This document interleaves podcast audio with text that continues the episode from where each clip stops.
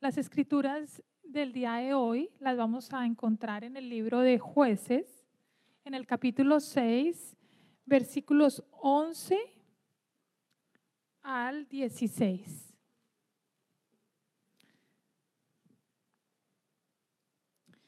Nuevamente el libro de jueces, capítulo 6, versículo 11 al 16. El ángel del Señor vino y se sentó bajo la encina que estaba en Ofra, la cual pertenecía a Joás del clan de Abiesier. Su hijo Gedeón estaba trillando trigo en un lagar para protegerlo de los madianitas. Cuando el ángel del Señor se le apareció a Gedeón, le dijo, el Señor está contigo, guerrero valiente. Pero Señor, replicó Gedeón, si el Señor está con nosotros, ¿cómo es que nos sucede todo esto? ¿Dónde están todas las maravillas que nos contaban nuestros padres cuando decían, el Señor nos sacó de Egipto? La verdad es que el Señor nos ha desamparado y nos ha entregado en manos de Madián. El Señor lo, encaró y le dijo, Ve con la fuerza que tienes y salvarás a Israel del poder de Medián. Yo soy quien te envía.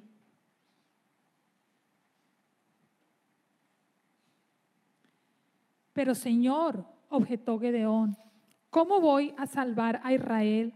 Mi clan es el más débil de la tribu de Menaces y yo soy el más insignificante de mi familia.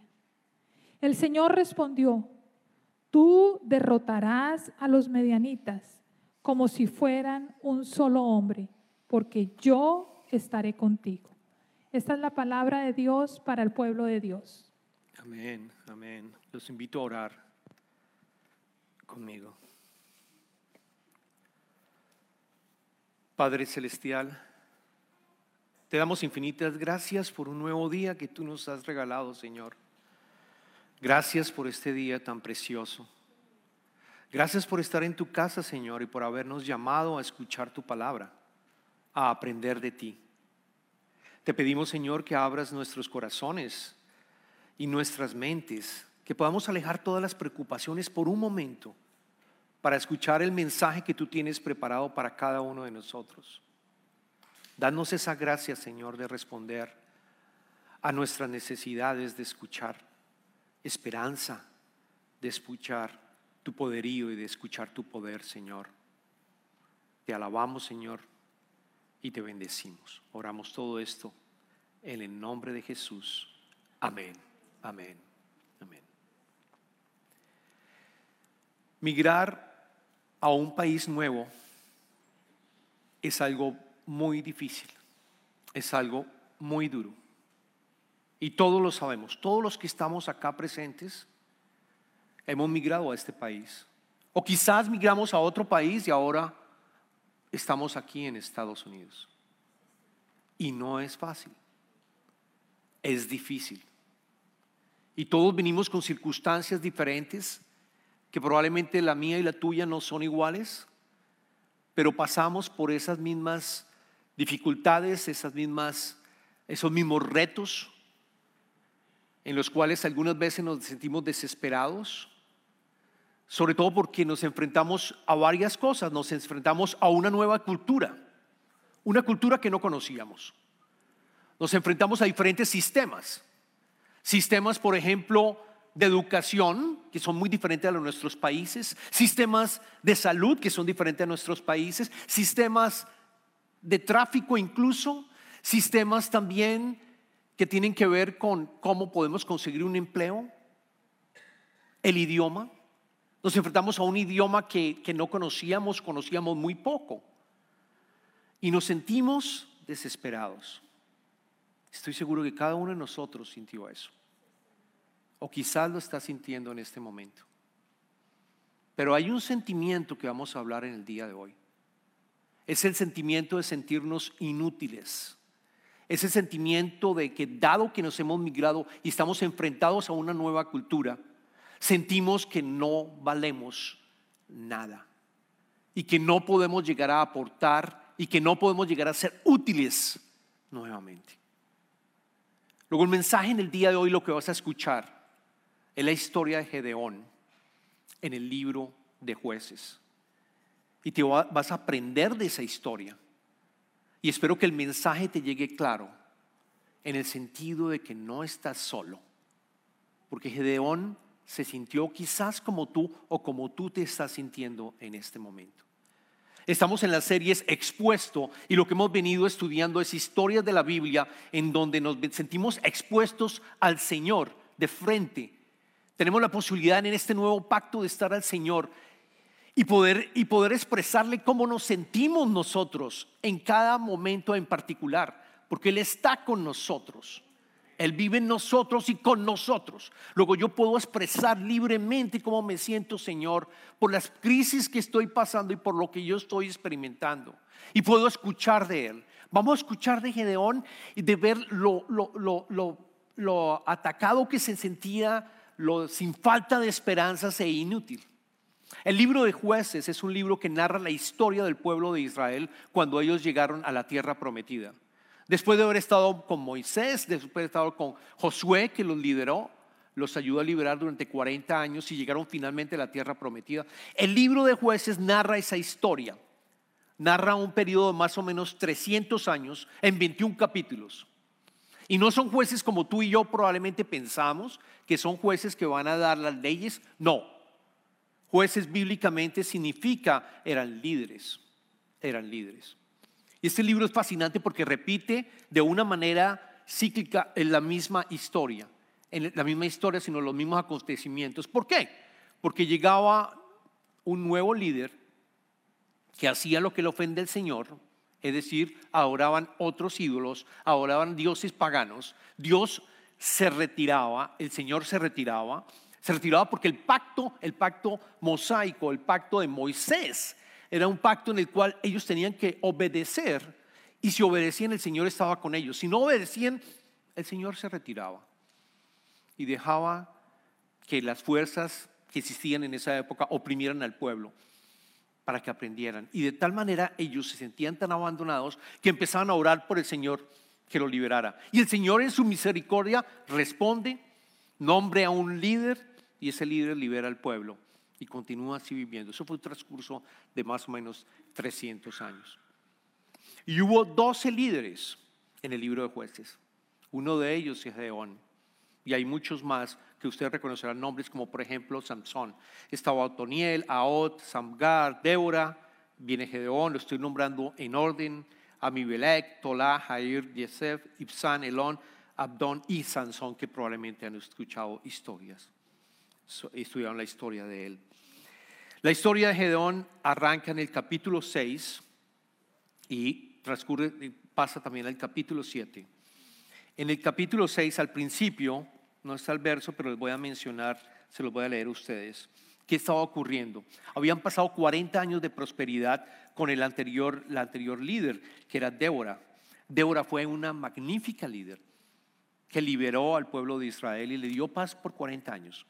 Y llegamos al capítulo 6, si tienen sus Biblias, en el versículo 1, dice, los israelitas hicieron lo que ofende al Señor y Él los entregó en manos de los madianitas durante siete años. Los madianitas estaban en el este, después del río, abajo en el río Jordán hacia el este, estaban los madianitas. Era tal la tinaría de los madianitas que los israelitas se hicieron escondites en las montañas, las cuevas y otros lugares de refugio. Siempre que los israelitas sembraban los madianitas, amalecitas y otros pueblos del oriente, venían y los atacaban. Acampaban y arruinaban las cosechas por todo el territorio hasta la región de Gaza. El mismo Gaza que estamos escuchando en las noticias existía en esa época. Allí también estaban otras tribus que ah, ah, generaron opresión al pueblo israelita. No dejaban en Israel nada con vida, ni ovejas, ni bueyes, ni asnos. Llegaban con su ganado y con sus carpas como plagas de, de lancostas. Tanto ellos como sus camellos eran incontables e invadían el país para devastarlo. Era tal la miseria de los israelitas por causa de los madianitas que clamaron al Señor pidiendo ayuda. Esa es la foto para que se den cuenta cómo se encontraba el pueblo de Israel. Cada vez que sembraban, cada vez que iban a tener la cosecha, ¿qué pasaba? Llegaban los madianitas y arrasaban completamente, se llevaban toda la cosecha, absolutamente toda la cosecha. Y dicen las escrituras que, acuérdense, iban a cuevas, se escondían, se escondían para poder protegerse. Y clamaron al Señor para que respondiera. Y el Señor en su, en su misericordia vuelve nuevamente a responder. Y esto es lo que vamos a leer en el verso 11 y 12, cuando llama a Gedeón. Leamos el verso 11 y 12. El ángel del Señor vino y se sentó bajo la encima que estaba en Ofra, la cual pertenecía a Joás del clan de Abieser. Su hijo Gedeón estaba trillando trillo, trillando trigo en un lagar para protegerlo de los madianitas para protegerlo de los madianitas. Cuando el Señor, cuando el ángel del Señor se le apareció a Gedeón, le dijo, el Señor está contigo, guerrero valiente. Noten varias cosas. Primero, estaba trillando trigo en un lugar que se conoce con el nombre que lagar. ¿Saben qué es un lagar? Un lagar es donde, donde se, procesa el vino, donde se hace el vino. Es un lugar cerrado donde haces el vino y también puedes hacer eh, el aceite, el aceite de, o aceitunas para obtener aceite de oliva. Es decir, estaba en un sitio cerrado completamente diferente al proceso que se debe hacer cuando estás tú trillando el trigo. Cuando estás trillando el trigo, tú necesitas un, sitio abierto, no cerrado, para que el viento venga y se lleve toda la, se, lleve toda la paja y la cáscara y deje finalmente, deje finalmente los granos que están maduros. Él estaba en un sitio cerrado porque tenía miedo. Porque tenía miedo, tenía miedo que llegaran los marianitas y se robaran y se llevaran la cosecha. Por lo tanto, estaba en un sitio que no es adecuado. Quizás no podía producir lo mismo que, que pudiera haber producido si estuviera en un sitio abierto abierto, pero, pero, pero era la única manera que podía sostener de cierta manera a su familia. Estaba asustado, estaba en cuatro paredes. Y el ángel del Señor se le aparece a él y le dice, es fascinante como lo llama, lo llama, el Señor está contigo, guerrero valiente el Señor está contigo, guerrero valiente. Si yo leo, si no leo la primera parte, el Señor está contigo, si no solo leo guerrero valiente, yo, yo, concluiría, e, este no es un guerrero, ni tampoco es un guerrero valiente. Ninguna de las dos cosas aplica. Guerrero valiente estaba asustado, completamente asustado. Pero le dice, el Señor está contigo. Y es lo que estaba él, no entendió y lo que no había entendido lo que no logra entender y que nosotros tampoco entendemos en nuestras vidas. El Señor está con nosotros. El Señor está con nosotros. Amén. Y nos olvidamos de que Él está con nosotros. Por lo tanto, vemos una foto totalmente diferente. El Señor está contigo, le dijo directamente el ángel a él. Estas palabras son similares a varias en la Biblia en donde las encontramos. Y una de ellas, porque voy a hacer un paralelo, una de ellas es cuando llama a María, ¿se acuerdan? Cuando el ángel llama a María, le dice exactamente lo mismo. En el Evangelio de Mateo le dice, el Señor está contigo. Y vas a ser, vas a quedar embarazada del Espíritu Santo y vas a tener a un hijo que se llamará Jesús. Lo llamarás Jesús y es el, va a ser el Salvador, va a ser el Mesías las mismas palabras a una teenager como María, a una jovencita que probablemente tendría 16 o 17 años y que estaba comprometida con José. Y le dijo, el Señor está contigo. Y ella se sintió valiente para afrontar. Ella sí no dudó, como lo vemos más adelante. Ella sí se sintió valiente para afrontar el llamado que le estaba haciendo. Hágase la voluntad. Hágase la voluntad, Señor. Le respondió el ángel es el mismo llamado. ¿Cuántas veces nosotros ignoramos ese llamado? El Señor está con nosotros. En el nuevo pacto, diferente al pacto anterior, en este nuevo pacto tú tienes al Espíritu Santo, tienes al Señor dentro de ti, aunque tú no lo creas, y el mal espíritu que está trabajando quizás en nuestras mentes nos dice que eso no es cierto, eso es falso. Es cierto, el Señor está contigo. Tú eres valiente para los pasos que puedas llegar a tener de ahora en adelante. Incluso en nuestro proceso de adaptarnos en esta nueva cultura, de vivir como inmigrantes. El Señor está contigo. Noten cómo responde. Noten cómo responde Gedeón, que probablemente es lo mismo que nosotros vamos a responder en nuestra circunstancia. En el verso 13 dice, pero Señor, replicó Gedeón, si el Señor está con nosotros, ¿cómo es que no sucede, nos sucede todo esto? ¿Dónde están todas las maravillas que nos contaban nuestros padres cuando decían, el Señor nos sacó de Egipto? La verdad es que el Señor nos ha desamparado y nos ha entregado en, en manos de Madián. Y seguramente decimos lo mismo. Seguramente decimos, el Señor nos ha desamparado. Porque tuve que venir a este país, no quería venir a este país. Porque mi vida corría peligro y mi familia corría peligro porque yo quería encontrar un nuevo futuro para mi familia. Pero el Señor me, ha desamparado y me siento en este momento desamparado. Quiero que entiendas que el Señor está contigo, el Señor no te ha desamparado. Diferente de la fotografía aquí que vivieron ellos, porque a ellos sí el Señor se había retirado, parte del pacto anterior. Se había retirado porque tenían y estaban teniendo ídolos y adorando otros dioses. Pero en el nuevo pacto, en el nuevo pacto si tú adoras al Señor, y tú crees en Jesucristo, Él está contigo y no te va a abandonar. Él responde a tus llamados, responde a tus oraciones y no te abandona independiente de las circunstancias que estás viviendo. Esa es la linda, la más linda promesa que pudiéramos tener y vivir con Él. Todos los días estás viviendo ya en eternidad, en el reino de Dios. Cuando ustedes escuchen el reino de Dios y el reino de los ángeles, exactamente ese. El Señor estás contigo, no estás solo, no estás sola. El Señor está contigo. Amén y amén. Él responde porque tiene una percepción negativa de todo lo que está viviendo. Se da cuenta, obviamente, de que piensa que el Señor lo abandonó y, es, y él le dice, le responde en el verso 14 y 15, lo encara.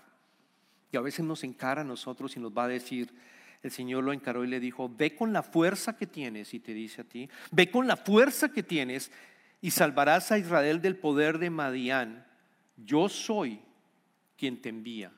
Yo soy quien te envía. Pero Señor, objetó Gedeón, ¿cómo voy a salvar a Israel? Mi clan es el más débil de la tribu de Manasés y yo soy el más insignificante de mi familia.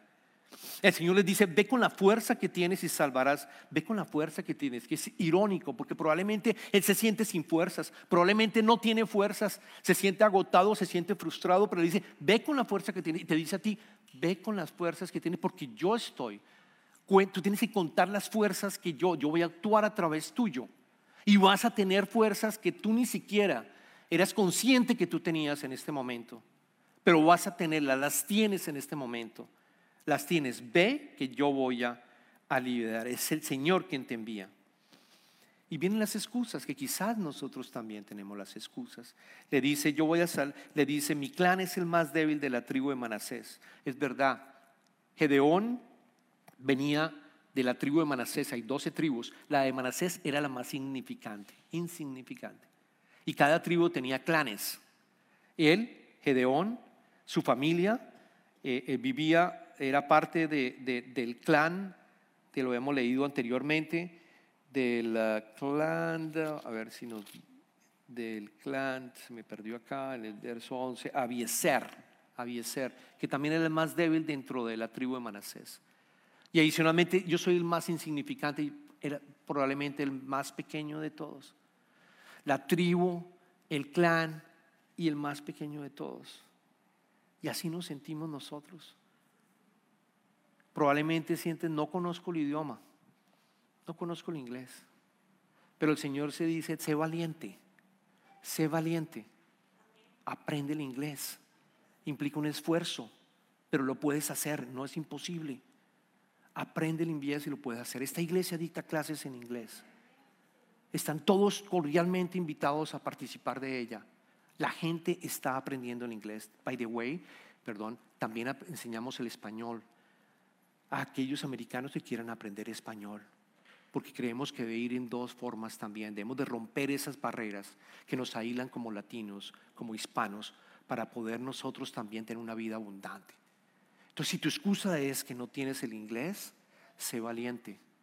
el Señor está contigo, sé valiente. No, es que no conozco, no tengo oportunidades. Sé valiente, sal, busca. Les voy a contar una historia de, mi suegro, el papá de, de Ana Isabel. Él, él falleció. Él es italiano-canadiense, vivió en Colombia, vivió en Colombia el resto de sus, de sus años. Y él cuando venía con Clarita y venía a, visitarnos, a estar durante un periodo, lo máximo que se podía estar, los cuatro meses, cinco meses, teníamos a, a Carolina y Andrés, venían a ayudarnos y Remo, el nombre de él era Remo, venía también a ayudarnos. Él tenía, era el dueño de un restaurante italiano, tenía un restaurante en Bogotá. Y, pues obviamente sabía de comida, pero él se desesperó. Ustedes saben, en este país uno va a las casas y no hay ruidos. Él decía, no hay ruidos, aquí no escucho nada, solo el carro la basura cuando llega el día. Es impresionante, no hay nada. Salía a caminar y lo que encontraba era posiblemente eh, personas que estaban trabajando en construcción, podía hablar con alguien, se sentía solo. Y de pronto dijo, no, yo quiero trabajar. Y dijimos, bueno, Remo, no, tienes permiso para trabajar, pero él es canadiense, yo soy canadiense, en verdad los canadienses pueden trabajar. Ok, vamos a, ¿qué quieres hacer, Remo? No, yo sé cocinar, yo voy a ir a conseguirme un trabajo en donde mis actitudes y lo que yo tengo pueda llegar a ser utilizado. Ok, ok, bueno, y que sea un restaurante italiano, ok. Así que me fui a internet y empecé a buscar todos los restaurantes italianos cerca donde nosotros vivíamos. Y empecé a ir después del trabajo, cuando llegaba del trabajo, y bueno, vamos, vamos a ir a visitar otro restaurante. Y empecé a ir a visitar los diferentes restaurantes. Nos cerraban la puerta, sí, nos cerraban la puerta, decían, no, aquí no hay trabajo, lo siento, eh, yo le hablaba en inglés con la, persona del restaurante para decirle, ¿podemos hablar con el dueño del restaurante, por favor? Que mi suegro es italiano, él tiene un restaurante y contaba toda la historia, está con nosotros un tiempo, puede trabajar, es canadiense. Contaba toda la historia y nos cerraban la puerta la mayoría de las veces, hasta que llegamos a un restaurante en Lueta, todavía recuerdo, y llegamos, efectivamente, el, dueño salió, después de un momento que nos hizo esperar, salió y empezó a hablar en italiano con Remo. Yo ahí no entendía nada, absolutamente nada. Lo único que sé es que Remo se fue a la cocina y después de un tiempo regresó, dijo, tengo trabajo, empiezo mañana. Consiguió trabajo. El Señor está contigo. Eres valiente para dar el siguiente paso. No te, no, no te desanimes, el Señor está contigo. Demos el siguiente paso para, para avanzar. Eh, incluso otra de las excusas que pudiéramos llegar a tener, que lo, lo, lo, lo habíamos lo, habíamos lo había contemplado, era, era el hecho de poder empezar un negocio, poder empezar un negocio. Decimos, no tenemos cómo, no puedo hacerlo, no puedo trabajar, eh, eh, quizás empieza un negocio. El Señor está contigo. Pídele que abra esas puertas y que indique por dónde y cómo y cómo hacerlo. De tal manera que lo vas, estoy seguro que Él va a responder. Confiamos en Él porque Él es nuestro Dios y Él está con nosotros, el Señor está contigo. Así que le dice en el versículo 16, le responde al Señor, el Señor le respondió, tú derrotarás a los madianitas como si fueran un solo hombre, porque yo estaré contigo. Y eso es efectivamente lo que ocurre. Y les dejo de tarea en el capítulo siguiente, la historia de Gedeón, como él libera el pueblo, es impresionante. Habían 130, 135 mil madianitas. ¿Y saben cuántos tenía Gedeón? ¿Cuántos guerreros pudo obtener apenas? 32 mil. 32 mil versus 135 mil. Y después el Señor dijo, no, son muchos. 32 mil son muchos. La victoria va a ser mía. Y no quiero que quede ninguna duda de que yo voy a estar contigo y lo voy a liderar. 32 mil a 135 mil, casi cuatro veces más.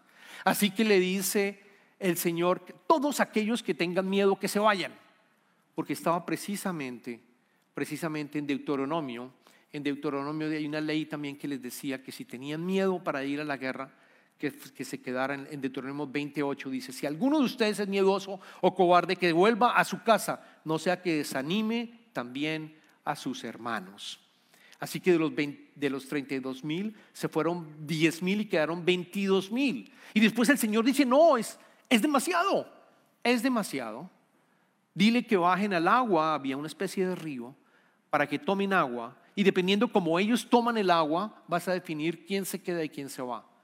Aquellos que toman el agua, que se, eh, se inclinan y toman el agua con su mano y beben el agua, ellos se quedan. Pero aquellos que laman, lamen como un perro el agua, ellos no van a ir a la guerra. Y después de esto, eso bien interesante, bien, quizás, quizás algunos, algunos comentaristas dicen que aquellos que estaban tomando del agua para tomar en su mano, quizás, quizás lo que el Señor quería era que estuvieran más pendientes de, de que estuviera una guerra y de que estuvieran más alerta, versus aquellos que estaban tomando el agua como si fuera un perro, estaban tan concentrados en tomar el agua que no se daban cuenta de que posiblemente los pudieran atacar. Así que debido a los que estaban tomando como un perro, los, sacó y quedaron apenas, ¿saben cuántos? 300. Y gana la guerra.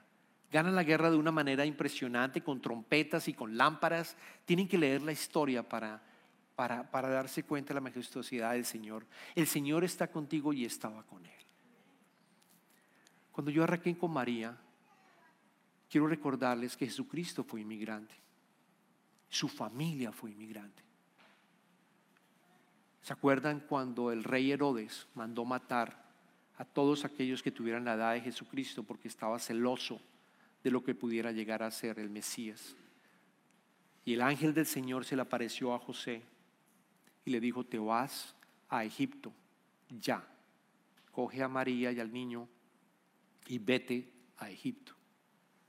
Y así lo hace José. Él sabía que el Señor estaba con él igual que María se levantó esa noche, dejó absolutamente todo y se fue de, del sitio donde se encontraban en Belén a Egipto. Estaba haciendo el cálculo en Google, son casi 550 kilómetros en línea directa.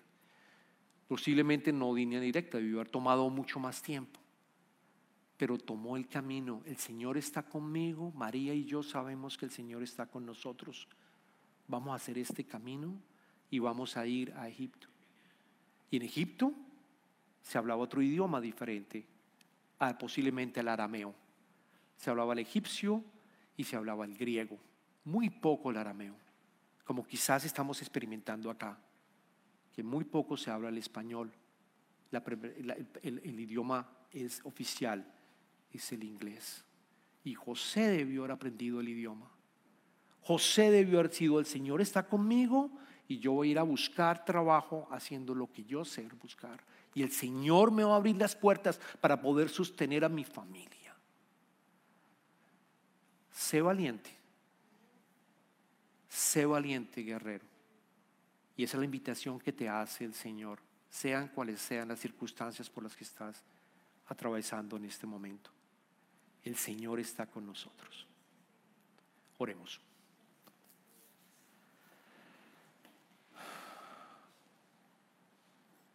Señor. Tú sabes las circunstancias de cada uno de nosotros por las que estamos atravesando, Señor. Y solo recordar que tu Hijo Jesucristo, María y José, fueron también inmigrantes y tuvieron que experimentar lo mismo que quizás estamos experimentando nosotros en este país. Yo te pido, Señor, que tengamos presente y vivamos en tu presencia todo el tiempo. Que vivamos en tu presencia sabiendo que tú estás con nosotros dadas las circunstancias que estemos viviendo en este momento. Te pedimos que el mal espíritu que a veces nos ataca, Señor, se vaya completamente.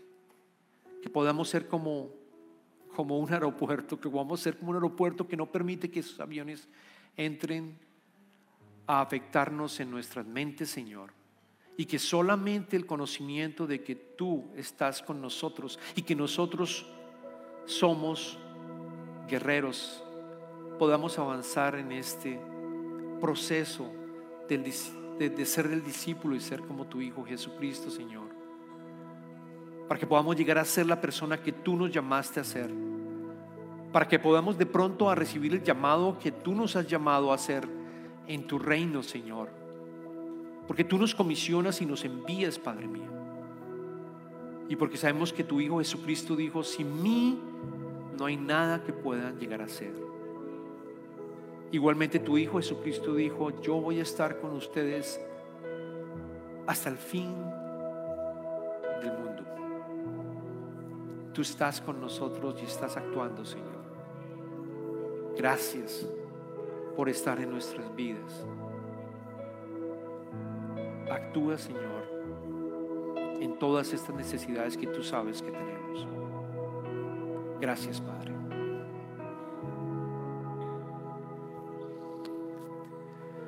En este momento entramos en las ofrendas y le damos gracias a Dios por todas las bendiciones que recibimos diariamente para sostener nuestras familias y te pedimos, Señor, que aquellas personas que están ofrendando multipliquen las ofrendas para seguir trabajando por tu reino. Y aquellos que ofrenden, Señor, que están dando con confianza, Señor, también bendícelos, Señor, por el acto de fe que están haciendo. Te damos infinitas gracias porque tú obras en nuestras vidas aunque no veamos cómo lo haces. Gracias, Padre. Te pedimos esto en el nombre de tu amado Hijo Jesucristo, quien nos liberó del pecado y nos dio la salvación eterna.